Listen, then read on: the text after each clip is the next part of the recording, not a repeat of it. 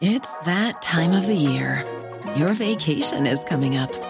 You can already hear the beach waves, feel the warm breeze, relax, and think about work. You really, really want it all to work out while you're away. Monday.com gives you and the team that peace of mind. When all work is on one platform and everyone's in sync, things just flow wherever you are.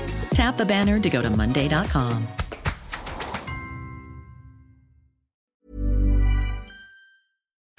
Noticias. El Heraldo de México.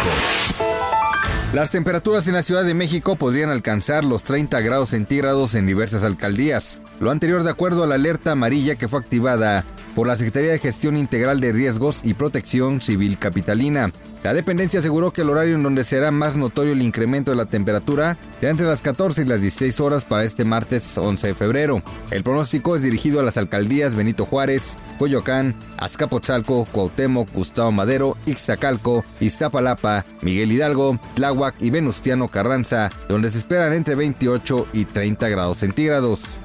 Integrantes de la familia Levarón visitaron este martes a los padres de los dos menores que fueron asesinados la tarde-noche del domingo en la comunidad de Tomás Gómez, perteneciente al municipio de Cocula, en Guerrero. Ahí se comprometieron a dar acompañamiento al caso y reiteraron que en Guerrero existe una crisis humanitaria generada por la violencia. Alexis de 16 años y Adilén de 13 fueron asesinados a balazos cuando estaban dentro de un automóvil. Ambos eran hermanos y ayudaban en los gastos de su hogar vendiendo tacos y fruta sobre la carretera igual a Cocula.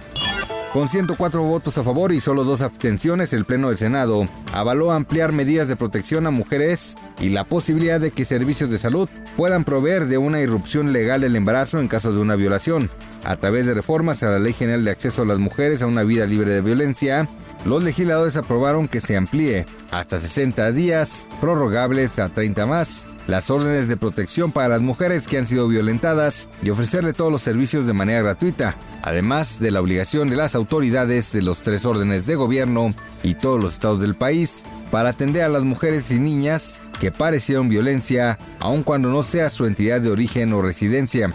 Por negligencia y omisión en el abasto de medicamentos, la dirigencia del Partido de la Revolución Democrática interpuso este martes una denuncia ante la Secretaría de la Función Pública contra los titulares de la Secretaría de Hacienda, el Instituto Mexicano del Seguro Social y el Servicio de Administración Tributaria.